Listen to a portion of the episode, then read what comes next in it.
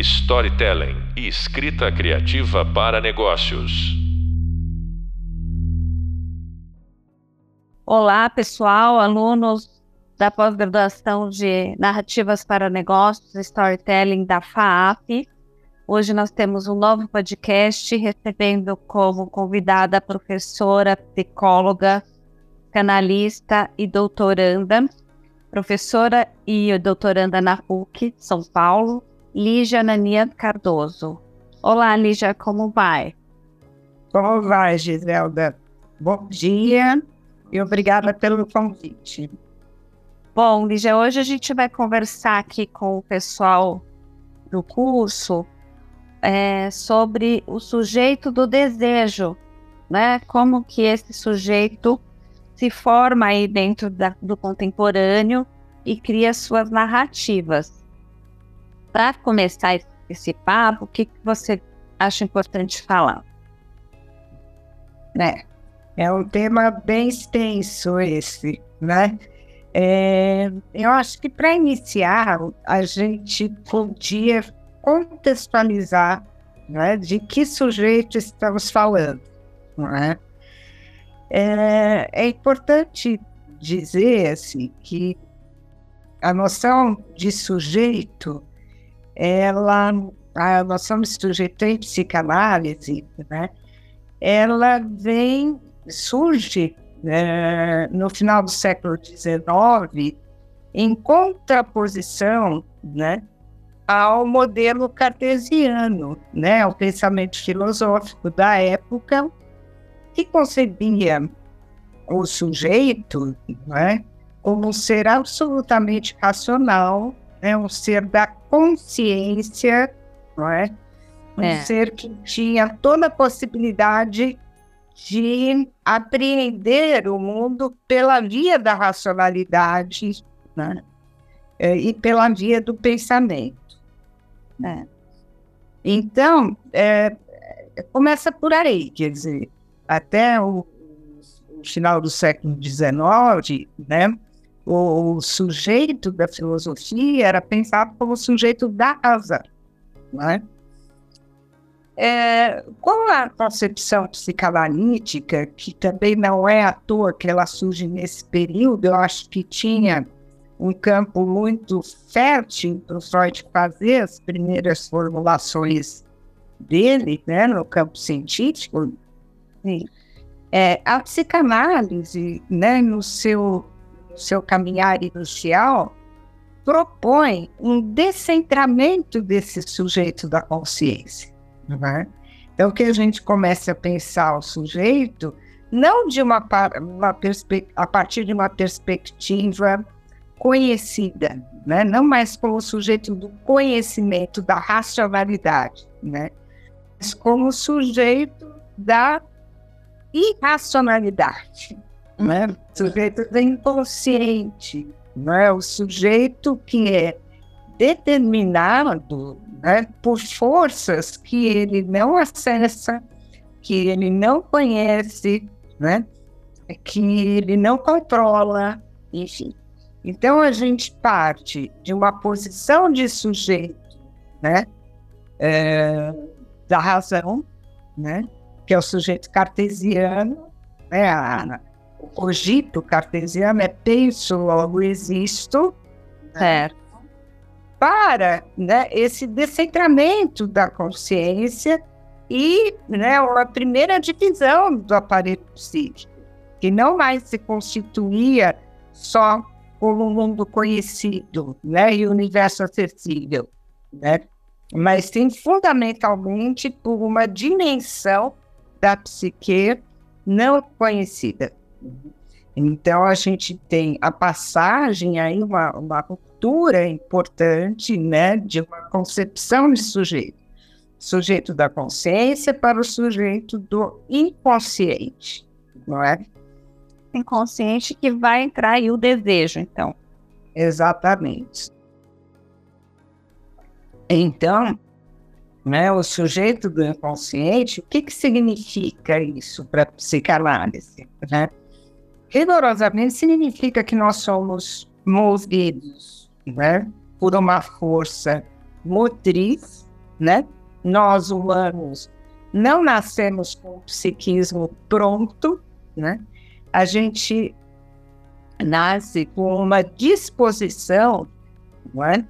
para se tornar humano, digamos, né? Ó, não é para se tornar humanos, né? Quer dizer, uma força de vida, né?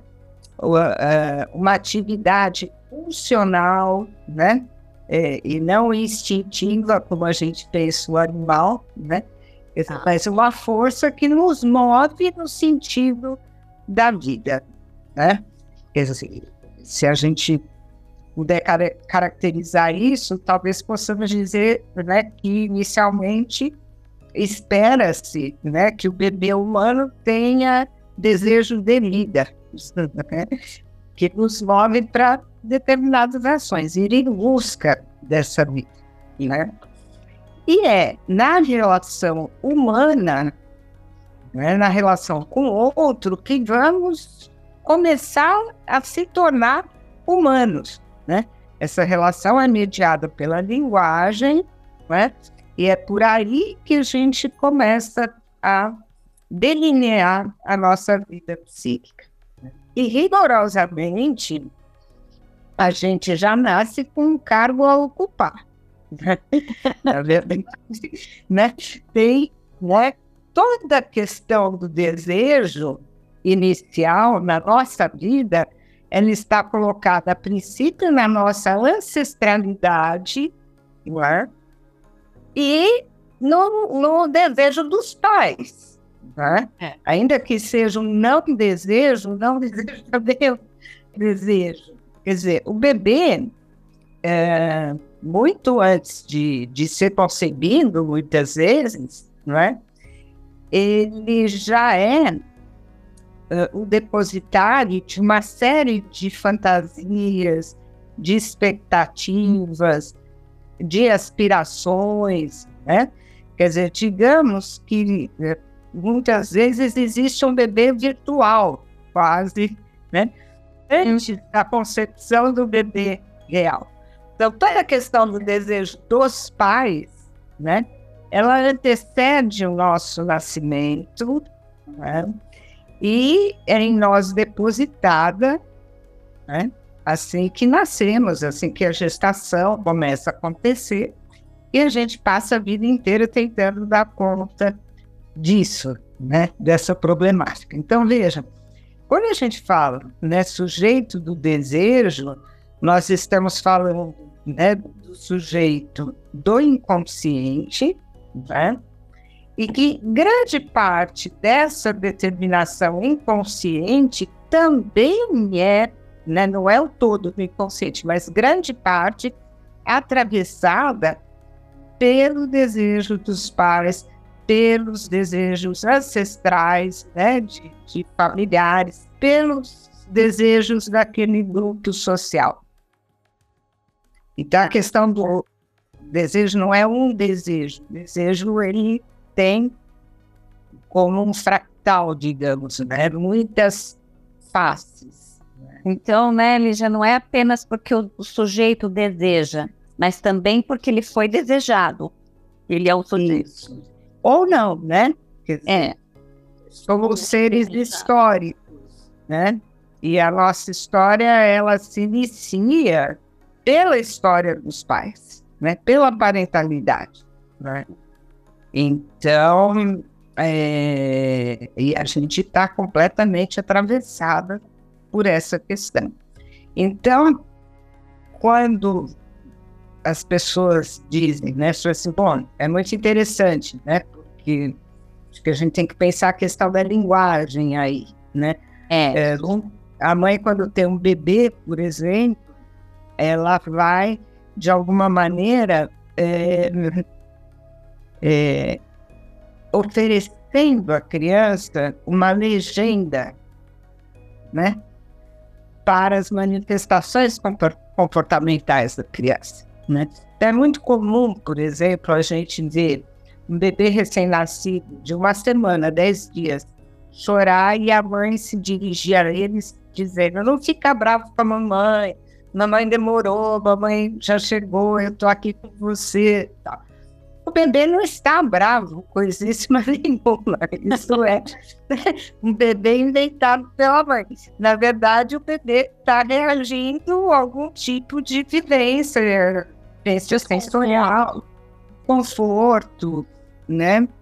Ou qualquer coisa.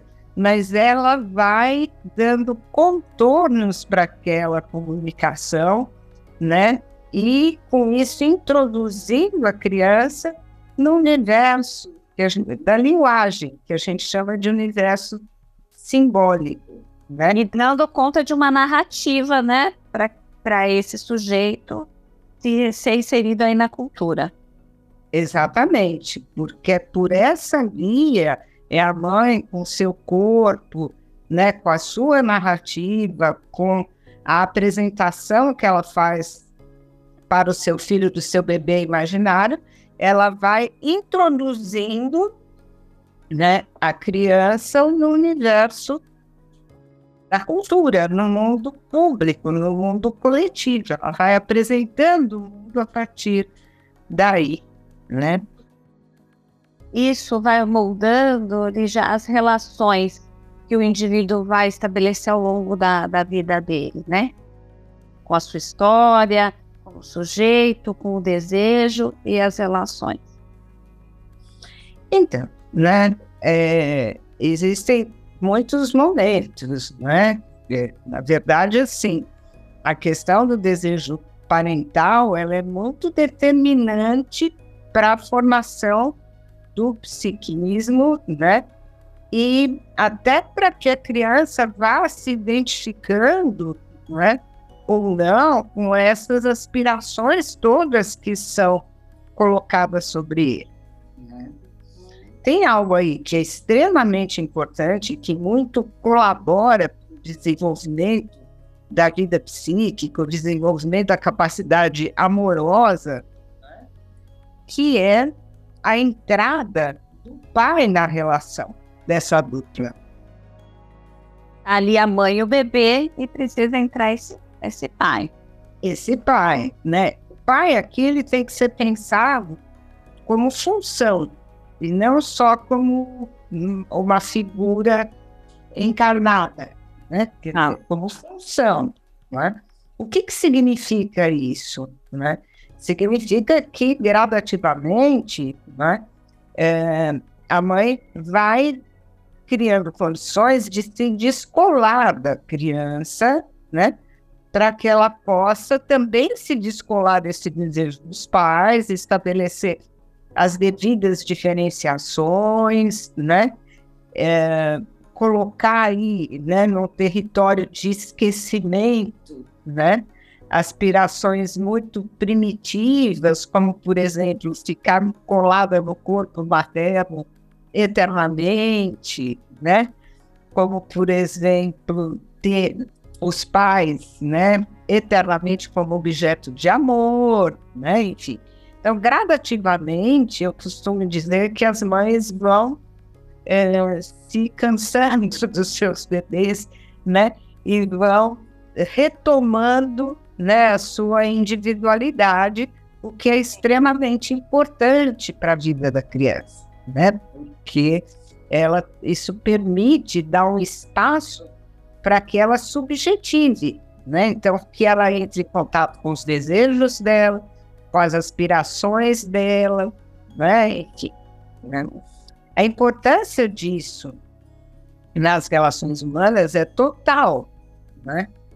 Porque nós somos completamente influenciados e determinados por essas relações iniciais, não é? Quer dizer, então, as nossas escolhas amorosas barra eróticas, né, passam, né, por essas primeiras referências, né, que as referências parentais, que são referências ideais, né, a forma como a gente vai uh, se relacionar, as expectativas, né, as aspirações são completamente determinadas por esse universo todo relacional. Né? Então, as narrativas né, que vão se construindo aí nesse primeiro universo social né, do bebê, que é a família, vai se expandir para as novas relações conforme a gente vai é, amadurecendo, etc. E é, tem impacto tanto no, no desejo né, do sujeito, como ele vai construir as suas narrativas a partir daí, né? Exatamente, exatamente. Quer dizer, é a, a questão do determinismo psíquico, né? Para a psicanálise, nós estamos completamente determinados, não por aquilo que a gente conhece, como o pensamento cartesiano, mas, mas por aquilo que não conhecemos de nós, né? Quer dizer, por motivações inconscientes, né? É, e que são motivações, né? Que pulsam, né? Na linguagem, nas narrativas, nas fantasias, nas expectativas, né? Relacionais, enfim.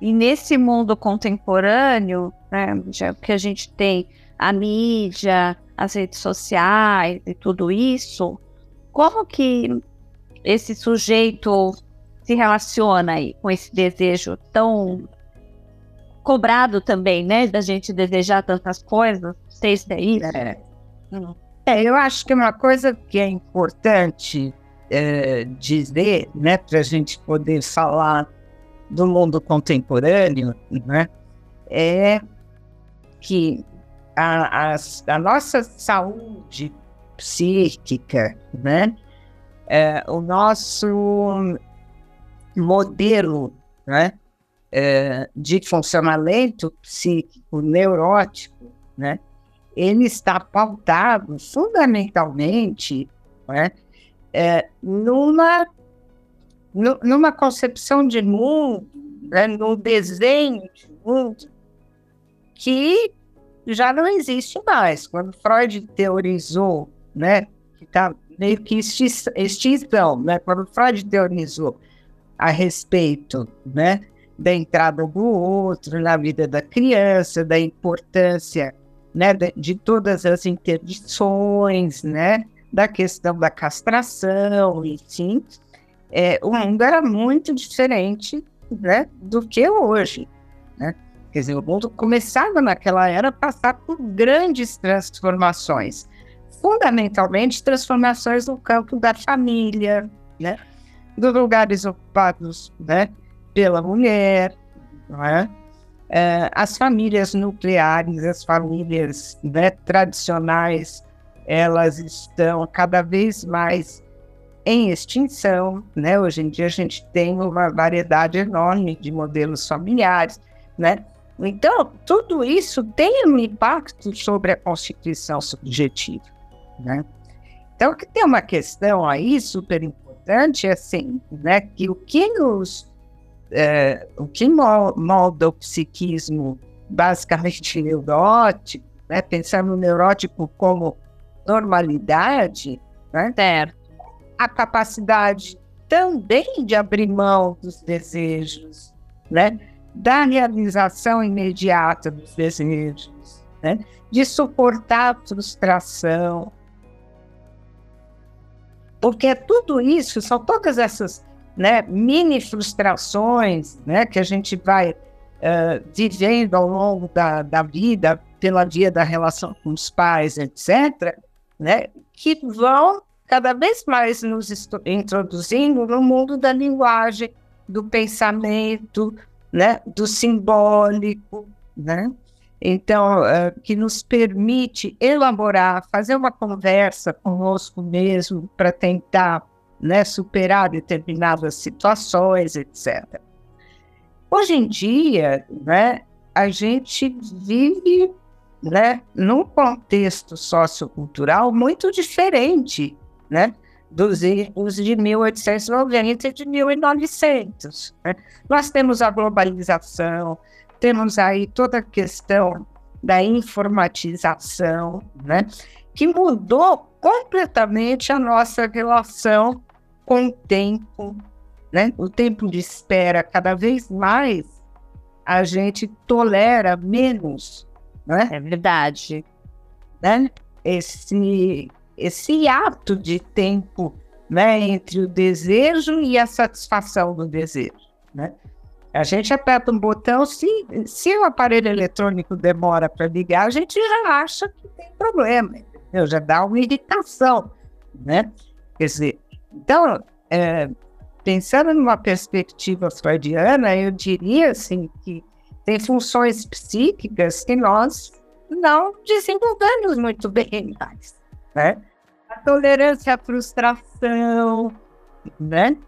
A função simbólica, né? A questão da linguagem, né? É, a, a pensar pela via, né? Da palavra, elaborar, interiorizar, enfim, né? É uma coisa é, que hoje em dia está cada vez mais escassa, né? Hoje a gente vai em busca da imagem, né?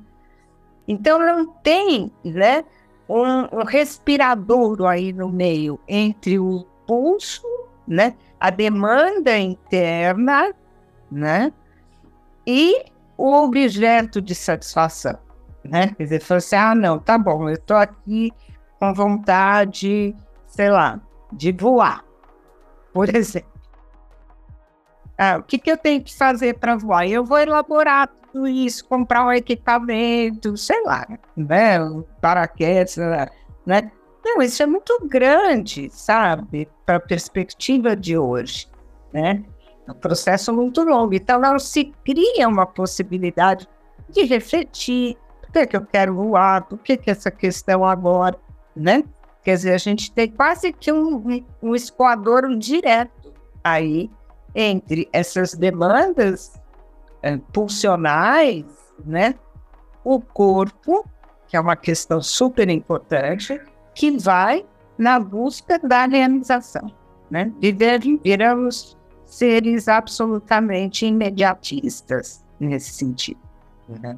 E com esse imediatismo, né, vem esse imperativo das narrativas contemporâneas de que a gente precisa realizar o desejo, não você se sente é, incompetente, ansioso, angustiado, não é?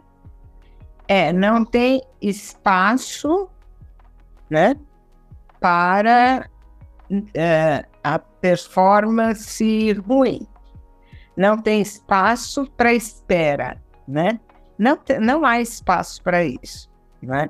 Quer dizer, o nosso modelo de felicidade é um modelo que compreende a né, satisfação imediata dos desejos, né, a qualquer preço, né? E uma coisa interessante, então, quando eu falo muito que tem aí uma, uma questão, uma mudança de um paradigma simbólico para um outro registro simbólico, né? Uma coisa interessante aí é assim que a própria noção de intimidade muda, mudou muito, né? Mudou muito. Então, online, né? É, uma pessoa enlutada, por exemplo, né? Ah, sei lá, 50 anos atrás, 40 anos atrás, talvez um pouco menos, né? O luto era um processo, tinha que ser vivido, a pessoa com emprego, fica lá, recolhe, chora, tem todos os momentos, chora, fica com raiva. É um processo, tem né? o tempo da elaboração, o tempo de dar um outro destino para aquela dor. Né? Hoje em dia, medica-se o luto. Né? Nem, não tem espaço para tristeza. Ninguém pode. Ah, né? A ausência não pode ser vivenciada como dor. Exatamente. Exatamente. Quer dizer, então as questões aí primordiais do homem, elas passam a ser resolvidas fora dele, né? Numa relação com objetos, seja pela adicção de medicação, seja no consumo exacerbado e desenfreado, né? Seja em todas essas patologias que superatacam o corpo, né? Como a anorexia, né? O comportamento autolesivo e tantas outras, né? Ou ataca o próprio corpo, ataca o corpo do outro, porque eventualmente a gente vê tem acompanhado episódios terríveis aí, né? É, então, são, fica tudo muito é, horizontalizado, né? Assim, chapado no real da coisa, né? Do, do acontecimento, do mundo colado na realidade. Se antes era um aspecto, né, da gente voltar para os olhos para dentro quando você está sofrendo, hoje você isso. volta os olhos para fora, né, para essas mídias e tudo isso.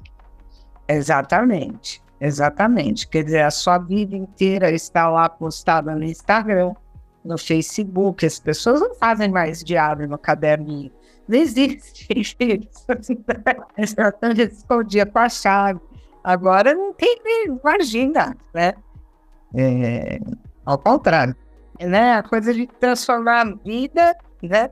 Num, numa performance a ser exibida, né?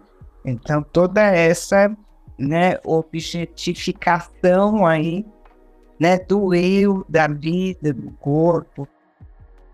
Quando tem esse nível de, de necessidade de performance, também você passa a não poder falar dos seus desconfortos, né? Porque aí vai, isso vai pegar mal.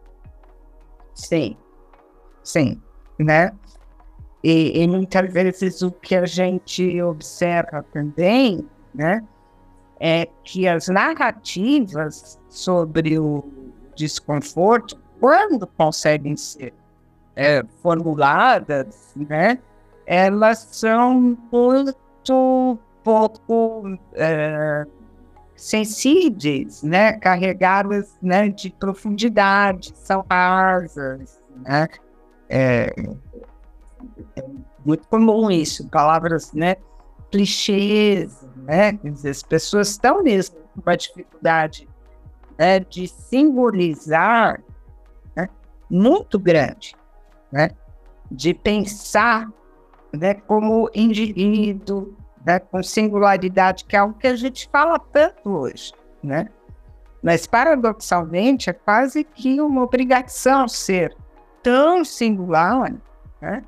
Que acaba caindo numa bola comum também, né? É porque tem modelo para tudo, né? Hoje em dia também, né? Exatamente.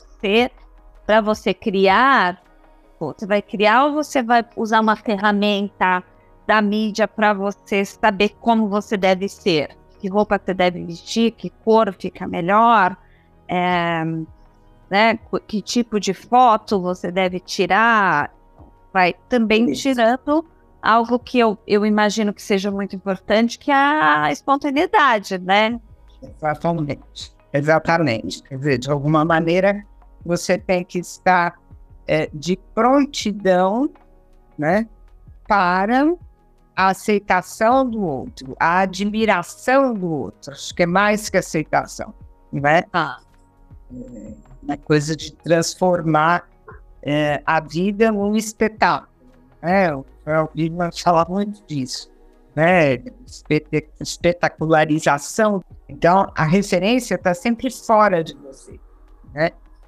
E, e, são raros os momentos né, que as pessoas e as pessoas que conseguem né, se perguntar né, o porquê que elas tomam determinadas decisões, porquê que, né, de determinados desejos, de onde vem, né, para onde vai levá-las.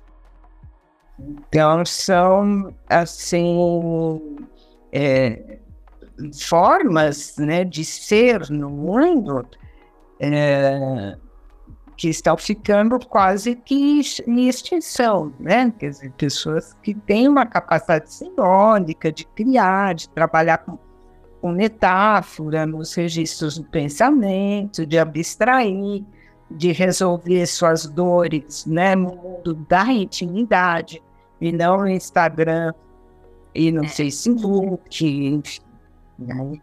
E isso, né? A psicanálise tem um papel fundamental. Sim. Nessa construção da narrativa da, da intimidade, né? Do sujeito ali. E única. É. De fato, uma é. narrativa na análise não é igual a outra. Exatamente, do sujeito do desejo, né? Dessa reconexão, né? Do sujeito com a sua essência, com as suas aspirações, né? É, com a, as suas questões é, singulares, né? Com a sua né, unicidade, né? O seu a essência no sentido assim de que as pessoas possam compreender né, que elas são indivíduos né, que sentem, que vivem, que, né, que a vida não precisa estar completamente aderida né, a uma sequência de atos automáticos. Né, e é, é, é o que a gente acaba se deparando, são situações que a gente acaba se deparando aí na vida cotidiana, principalmente os profissionais que trabalham com pessoas, né? Então, muito do que a gente assiste, não é? Assim, são pessoas excessivamente aderidas a trabalho. A questão do excesso parece que ela está sempre colocada nas nossas vidas, né? Uma porque as demandas são intensas e outra, né? Porque responder a essas demandas também aliviam essa angústia existencial, uma angústia que rigorosamente a gente tinha que desenvolver a capacidade de suportar, né? É, porque faz parte da vida, né? Estar angustiado, estar conectado com, com questões, com sofrimentos. Exatamente. Exatamente. Né? É, é, isso é a narrativa do sujeito, né? Independente da era que ele exista. Quer dizer, a gente falou lá lá Freud, falou hoje.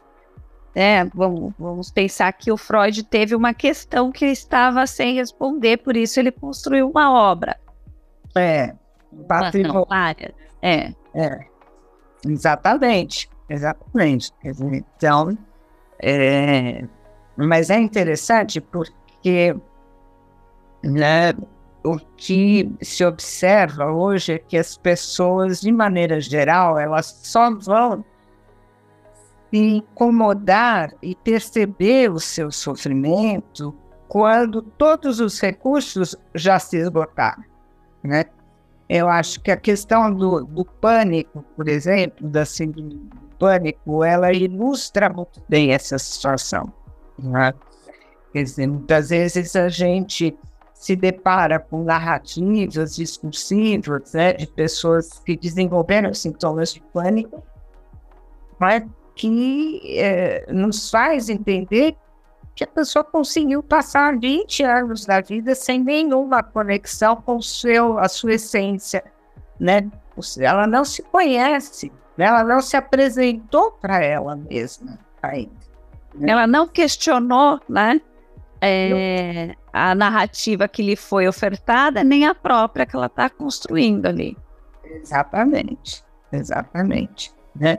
Quer dizer, então ela não se indaga né, a respeito de nada. Ah, será que eu estou assim, né? Porque né, eu vivo é, repetindo um modelo de relações abusivas na minha vida, por exemplo, né?